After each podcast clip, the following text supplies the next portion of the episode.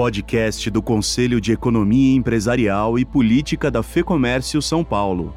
Análise mensal sobre os fatos econômicos e políticos que mais afetam a vida do empresário. Começa agora mais um podcast do CEP, o seu programa de economia, política e assuntos internacionais que te ajuda a entender a conjuntura atual. Antônio Lanzana, indústria, serviços e varejo apresentando alta e inflação oficial desacelerando. Temos motivos para uma expectativa positiva? Os dados de nível de atividade e inflação estão relativamente mais favoráveis, mas as tendências para os próximos meses ainda envolvem muitas incertezas. Paulo Delgado, a disparada nos preços dos combustíveis derrubou o quarto presidente da Petrobras e tem sido o grande assunto em Brasília.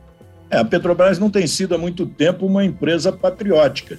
Ela é uma empresa de mercado em que ela se beneficia do fato de ter o sócio majoritário no governo e também de ter o acionista minoritário no mercado. Ou seja, é impossível servir a dois senhores. André Saconato, recessão nos Estados Unidos à vista, China desacelerando e Colômbia conhece o seu primeiro presidente de esquerda. Parece, Guilherme, que o Fed acordou nos Estados Unidos antes tarde do que nunca. A China continua sem tempestade perfeita e a América Latina tem sinais de volta ao passado. Esses e outros assuntos a gente discute agora na análise mensal do CEP, comigo, Guilherme Baroli, os economistas Antônio Lanzana e André Saconato e com o sociólogo e cientista político Paulo Delgado. Este programa foi gravado no dia 28 de junho. Economia. Antônio Lanzana, como a conjuntura atual tem afetado os setores da economia? No geral, os últimos resultados vieram positivos, né? Uns melhores, outros nem tanto. É o início de uma recuperação ou apenas reflexo de uma demanda reprimida? Olha, eu acho que o primeiro ponto importante a analisar, Guilherme, como você bem destacou, é um comportamento muito diferenciado entre os setores. Se a gente olhasse, uma análise bastante simples, pegamos o primeiro quadrimestre de 2022 em relação ao mesmo período de 2021. O que a gente observa? Serviços crescendo 9,4%. Comércio ampliado, que aí inclui automóveis, materiais de construção, crescendo só 1,2% e indústria caindo 3,4%.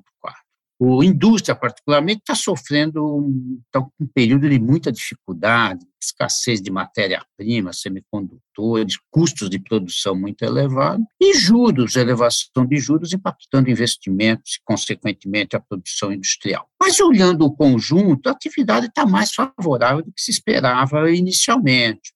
O que, que explica essa melhora de atividade no conjunto? Eu acho que tem três fatores. O primeiro é a retomada dos serviços, transferências governamentais e exportações que ainda foram muito bem nesse período todo. Um fator que preocupa nesse conjunto de dados é uma queda muito forte na produção de bens de capital. Se nós olharmos importação de bens de capital em quantidade também caindo, significa que não vamos ter crescimento significativo mais pela frente. Tá?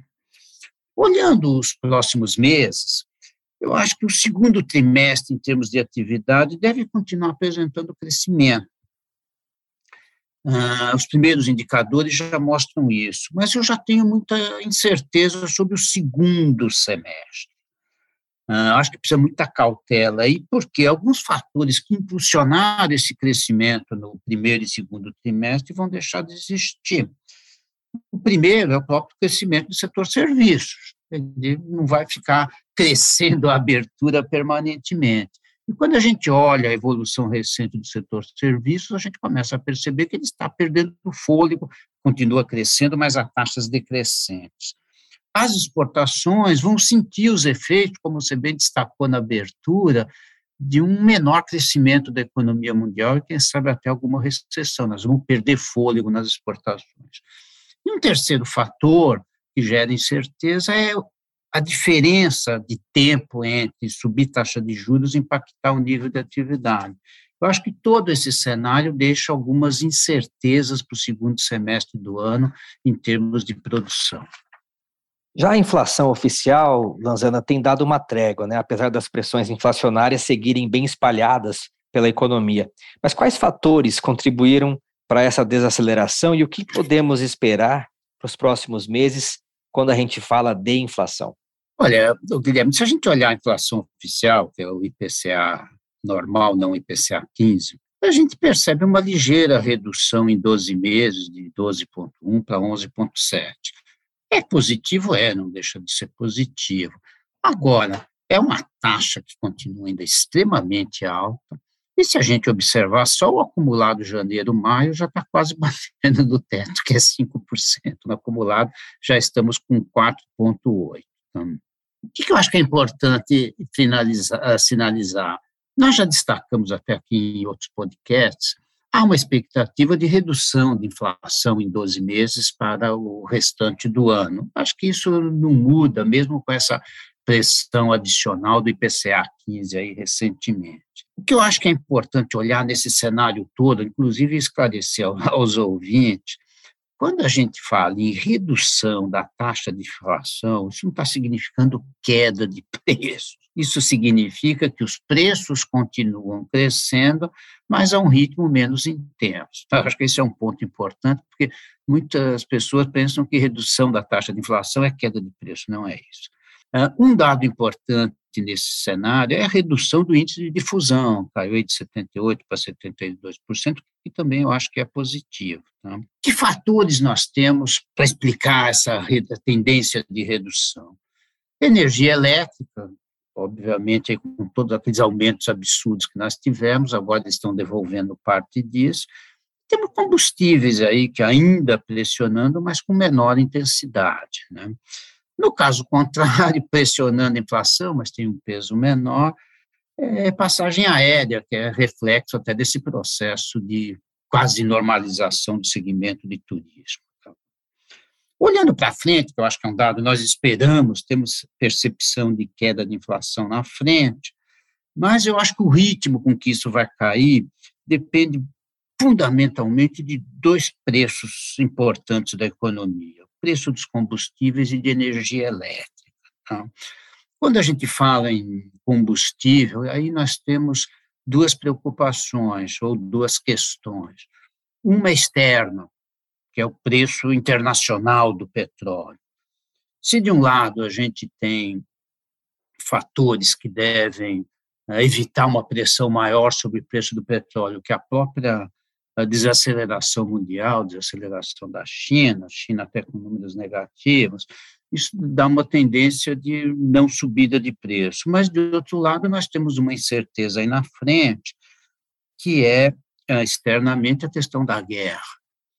E internamente, o que nós podemos ter um eventual a, a, redução do ICMS pode dar, não que eu seja, eu acho que nós vamos ter problemas fiscais na frente, mas no curto prazo, a redução do ICMS, ele tem uma contribuição adicional com uma inflação mais baixa uh, até o final do ano.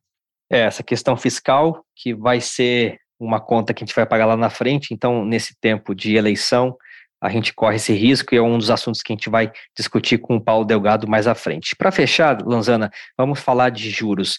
Após a última alta da taxa Selic, muitos analistas dizem que o ciclo de altas está no fim, devendo ter mais ou menos mais um aumento apenas, né, seguido de manutenção até o fim deste ano.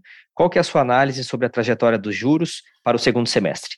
Olha, eu acho que tem alguns pontos importantes quando a gente fala em taxa de juros. Né? Após a penúltima reunião, não essa última, havia aqui quase que uma divergência, o Banco Central sinalizando que iria encerrar o ciclo e o mercado dizendo que precisaria um pouco mais de juros à frente. Essa última reunião deixou claro que o Banco Central cedeu e já avisou que nós vamos ter mais uma elevação de taxa de juros que ficaria entre 0,25% e 0,5%. Eu, pessoalmente, entendo que o Banco Central deve dar mais 0,5% agora e elevar a taxa de juros para 13,75%, e o que eu acho que é importante, essa taxa vai permanecer nesse patamar por um período mais longo.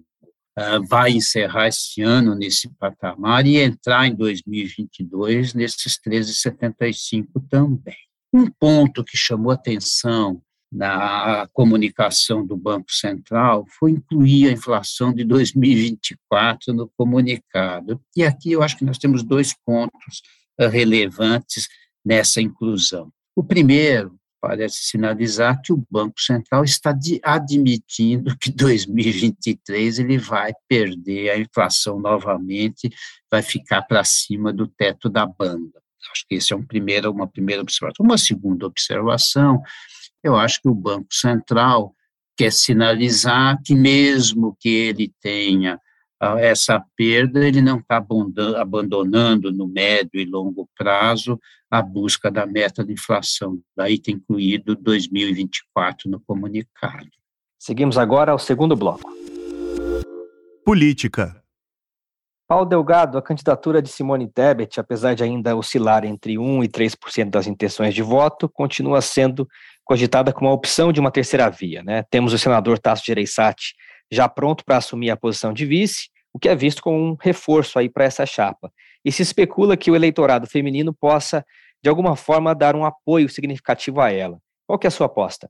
Olha, eu, eu imagino que o que possa estar tá acontecendo com o eleitorado brasileiro é essa tentativa e erro que também ocorre com o eleitorado latino-americano. Em relação a, a Simone, só uma campanha apaixonada pode reverter esse quadro que está muito consolidado entre os dois primeiros.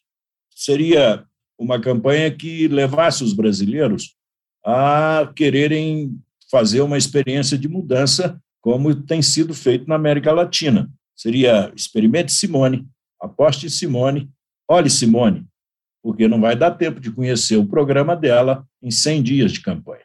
Delgado, a gente tem acompanhado a ofensiva política contra a Petrobras com falas duras do presidente da República e do presidente da Câmara, Arthur Lira.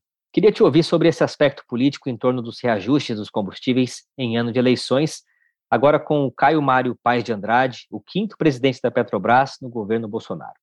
A estrutura de funcionamento da Petrobras é uma estrutura de tal ambiguidade que não permite a Petrobras ser uma empresa que faça política social não é possível criar o combustível social como os países é, do Golfo Pérsico fazem ou como a Venezuela faz. E, de maneira desastrosa, levou a Venezuela a ter preços internos é, irreais, não competitivos. Isso fez com que a sua companhia de petróleo não tivesse função econômica para o país. Aqui na Petrobras, como nós temos um sistema de funcionamento onde o, o acionista majoritário e o controlador é o Estado e o minoritário é o mercado, nós não vamos conseguir é, fazer prevalecer os interesses do Estado nesse modelo de organização, porque o acionista minoritário não permite que o preço seja fixado por interesses internos. Ele exige que a política de preços seja a paridade internacional, o que dolariza o, o, a gasolina brasileira. Quem, na verdade, remunera o acionista minoritário é o brasileiro que vai na bomba de gasolina e põe a gasolina a esse preço. É muito difícil, só com palavras e só com agressões, ofensas ao, à presidência da Petrobras, você resolver um problema que é estatutário e precisa de mudança de lei. Para fechar, Delgado, um comentário sobre a, uma recente edição da revista britânica The Economist, que dedica sua reportagem de capa à América Latina. A publicação diz que a democracia está decaindo no continente, criticando Bolsonaro e Lula. E como a pergunta é sobre a imagem, eu queria acrescentar o seguinte: a questão do assassinato do jornalista inglês Don Phillips e do indigenista Bruno Pereira na Amazônia. Como que fica a imagem do Brasil diante de tudo isso? É, de fato, o Brasil é um país em que a chave para se abrir a democracia brasileira não está encontrando a fechadura correta. O Brasil é um país que tem, constitucionalmente, é um país democrático, as instituições funcionam do jeito que nós conhecemos, mas, no entanto, elas não têm tido capacidade de ampliar as vantagens do sistema democrático para diminuir as desvantagens da população diante da competição pela vida. Ah, o que a revista inglesa mostra é que a democracia brasileira tem sido é, incapaz de resolver os problemas que vão desde essa questão é, policial, é uma questão de crime na Amazônia que demora muito a ser apurada e mostra claramente que a Amazônia é uma terra perigosa e que está sendo dominada não pelo interesse nacional e, ao mesmo tempo, é, revela que a justiça não tem como deter isso na forma como está se organizando o sistema de controle e de comando sobre a Amazônia brasileira. É um retrato em preto e branco da realidade brasileira, mas podia ser um retrato verde e amarelo, como é a cara da riqueza brasileira. Seguimos agora ao terceiro bloco.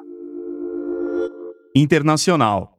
André Saconato, todo esse esforço que o Federal Reserve, o Banco Central americano, está fazendo para combater a inflação americana com um ciclo forte de altas de juros tem sido alvo de críticas. Numa recente entrevista ao Estadão, um ex-diretor do Fed afirma que esse cenário pode levar os Estados Unidos a uma leve recessão a partir do quarto trimestre deste ano, e que deve se estender até meados de 2023.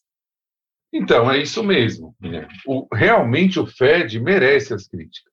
Mas as críticas não devem ser feitas a como ele está agindo agora, ao rigor que ele está agindo agora, e sim a demora que ele teve para agir.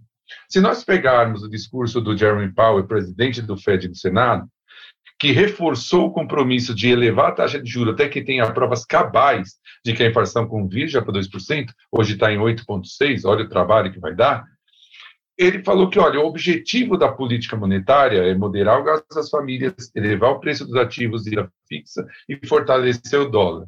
Isso vai fazer com que a inflação diminua. E essa política monetária tem seus limites. Quais são os limites? Os choques. Choques causados pela invasão da Ucrânia pela Rússia em alimentos e em gasolina. É, esse, então, é, esse discurso, tecnicamente, ele é perfeito, mas ele foi feito um ano depois do que deveria ter sido feito. Então, o que acontece?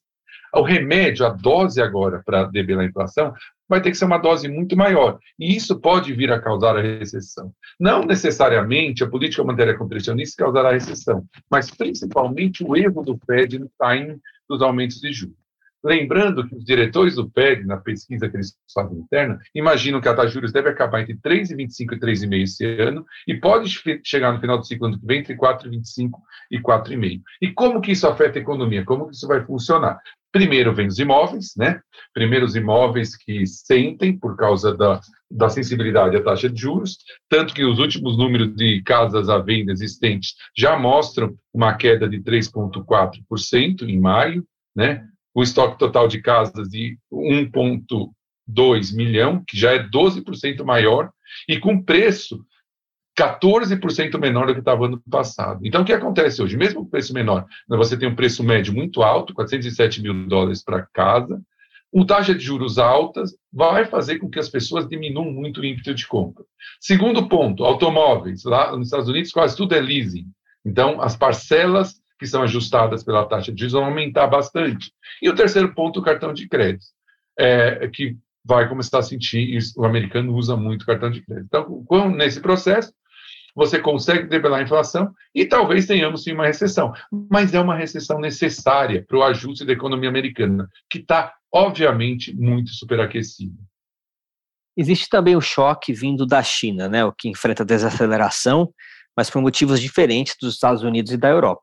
É, a China está numa situação que nós chamamos de tempestade perfeita. Né? Os últimos dados do governo chinês, que o governo chinês divulgou, dá uma amostra disso, Guilherme. Para a gente ter uma ideia, em maio, o varejo caiu 6,7%, depois de já ter caído 11,1% em abril. A produção industrial cresceu na margem 0,7%, depois de crescer, de cair 3% em abril. Tá? Então, na realidade, a China está apresentando o resultado de vários fatores, em que o fechamento de Xangai para o Covid é a ponta do iceberg. Né? Já existia um processo de desaquecimento da economia chinesa. E o governo está muito limitado em fazer suas políticas expansionistas, dado que as empresas não financeiras estão muito alavancadas. Então, se você começa a baixar os juros depois tem que subir, você pode, inclusive, quebrar muitas empresas. Mas, para a gente ter uma ideia do que está acontecendo na China, a, a venda das 100 maiores incorporadoras no começo desse ano caiu 59% é, o setor imobiliário ele é fonte de maior fonte de recursos dos governos provinciais que vendem terras. Ele tem 80% dos ativos que os, que os chineses guardam a poupança tem alguma relação com o setor imobiliário. Quando cai o setor imobiliário, as pessoas se sentem mais pobres, os governos têm menos para gastar. É, para reforçar, uma pesquisa feita pela Câmara de Comércio de Xangai mostra que 90% das 133 empresas pesquisadas projetam receitas menores em 2022. Dentre elas, um quarto com queda de mais de 20%. Outro dado, maio, desemprego entre jovens ficou em 18,4%. Um ano atrás era 13,9%. Então, a China realmente está numa situação de desaquecimento. O premier Li Keqiang já deu mais uma entrevista falando que é possível que tenha queda do PIB no segundo trimestre. Com isso, a China vai se recuperar, agora está voltando do Covid, deve se recuperar, mas o crescimento do ano já ficou bastante prejudicado. É possível, sim, Guilherme, que a China cresça menos de 4% esse ano. Para fechar, Saconato, um comentário sobre o resultado das eleições na Colômbia, que elegeu Gustavo Petro, o primeiro presidente de esquerda do país. Para contextualizar, é importante lembrar que a América do Sul experimentou a onda rosa, né, o período em que vimos uma ascensão à liderança dos políticos de esquerda, e a partir de 2010 foi a vez da onda azul, com uma guinada direita conservadora. Agora, a maré muda novamente. Né? Com a vitória de Pedro, a esquerda governará oito países da América do Sul.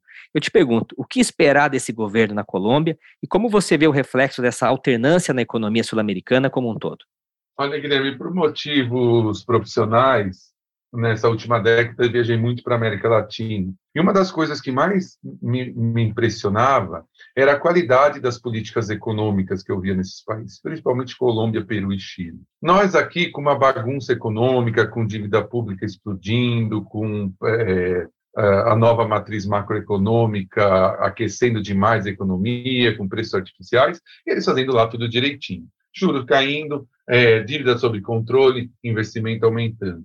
E eu tinha uma boa inveja desses números. Eu falava, poxa, por que, que o Brasil não pode ser e isso é um processo que demora anos. Né? O, o, Chile, por exemplo, hoje já tem uma renda per capita de quase 16 mil dólares, o Brasil parou em 10, sendo que lá para trás o Chile tinha uma renda menor que o Brasil. Só que alguns detalhes enfraqueceram esse processo de ajuste, que não tem a ver especificamente com o processo de ajuste. O primeiro foi a pandemia que acelerou a queda em países pobres, gerou fome, gerou pobreza, e isso fez com que as pessoas quisessem um resultado imediato. E não tão erradas, porque são pessoas muito pobres, que não têm que comer quase em, algum, em alguma uh, uh, porcentagem dessas pessoas. Então, é, a pandemia fez com que as pessoas olhassem e falassem: eu estou muito mal aqui, a culpa é do governo. Não está todo errado, porque essa direita sul-americana foi muito inábil em lidar com a pandemia. Né? E você atrapalhou esse processo de desenvolvimento nessa confusão da população entre o que era culpa do governo, o que era culpa do sistema e o que é culpa da pandemia. Tá? Então, assim, é, o que nós podemos esperar?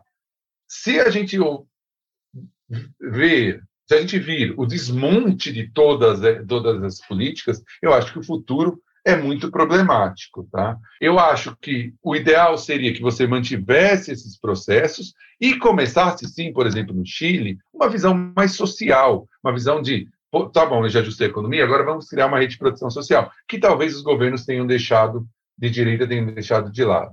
Então, é, resumindo, temos uma preocupação muito grande para saber se todo esse processo positivo de reforma vai ser deixado de lado. Isso é uma lição para a direita, para ter um pouco mais de sensibilidade social e um pouco mais de sensibilidade de lidar com problemas de saúde pública. Finalizamos mais um podcast do CEP. Obrigado, Lanzana, Delgado, Saconato, por mais este programa. Muito obrigado, Guilherme, Delgado, Saconato. Foi uma satisfação estar com vocês e com nossos ouvintes. Até nosso próximo podcast. Obrigado, professor Lanzana, Guilherme, Saconato, e um grande abraço aos nossos ouvintes. Até a próxima. Muito obrigado, professores, Guilherme, aqui, aos ouvintes que ficaram conosco até agora. E nós falamos na próxima edição do podcast. A você que nos ouve todos os meses, nosso muito obrigado pela audiência. E se você gosta do que a gente discute aqui, compartilhe o podcast. Este programa conta com a edição do Estúdio Johnny Days. Eu sou Guilherme Baroli e te espero no mês que vem. Um abraço e até lá. Informação e análises inéditas. Mobilização empresarial ferramentas de negócios exclusivas. Tudo isso em um só lugar. Acesse lab.fecomércio.com.br e confira.